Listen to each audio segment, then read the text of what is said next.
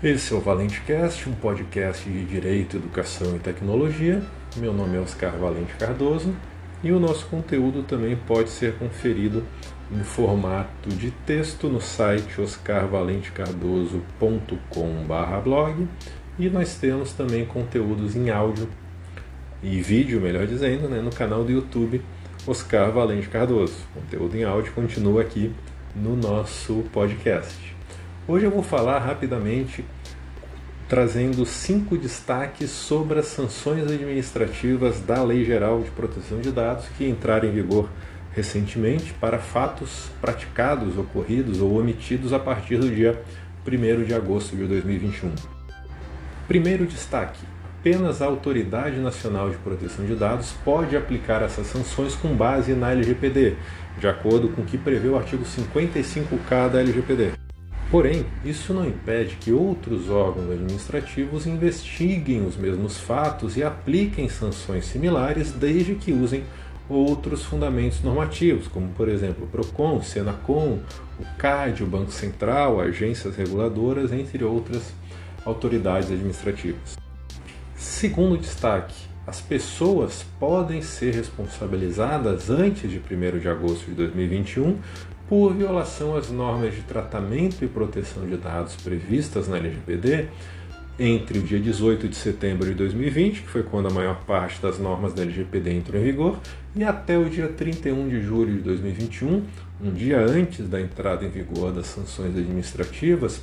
desde que essa responsabilização ocorra em algum processo judicial ou em outro órgão administrativo, como por exemplo o PROCON, e também use como base é, para a sanção ao,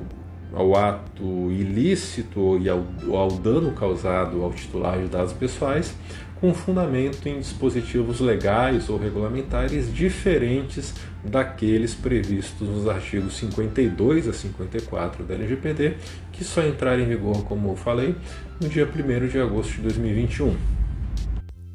Terceiro destaque: a aplicação das sanções pela ANPD depende de um procedimento administrativo prévio e do exercício da ampla defesa e de outros princípios inerentes ao devido processo legal pelo agente de tratamento investigado. Quarto destaque: o valor das multas é destinado ao Fundo de Defesa de Direitos Difusos previsto na Lei da Ação Civil Pública. E quinto e último destaque,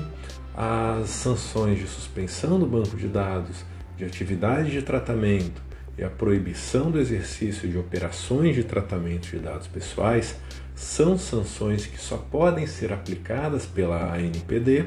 após a aplicação de uma das sanções anteriores do artigo 52 para o mesmo caso, que são a multa, a publicização da infração o bloqueio e a eliminação dos dados pessoais e se essas medidas, essas sanções não forem suficientes para corrigir a ilicitude. Além disso, quando a atividade do controlador se submeter à fiscalização de outros órgãos com competências sancionatórias, esses órgãos devem ser ouvidos previamente pela ANPD antes da aplicação de uma sanção de suspensão de banco de dados, de suspensão de atividade de tratamento ou da proibição do exercício de operações de tratamento de dados pessoais. Por hoje é só. Em breve eu volto com mais um episódio do ValenteCast. Logo mais tem mais. Até!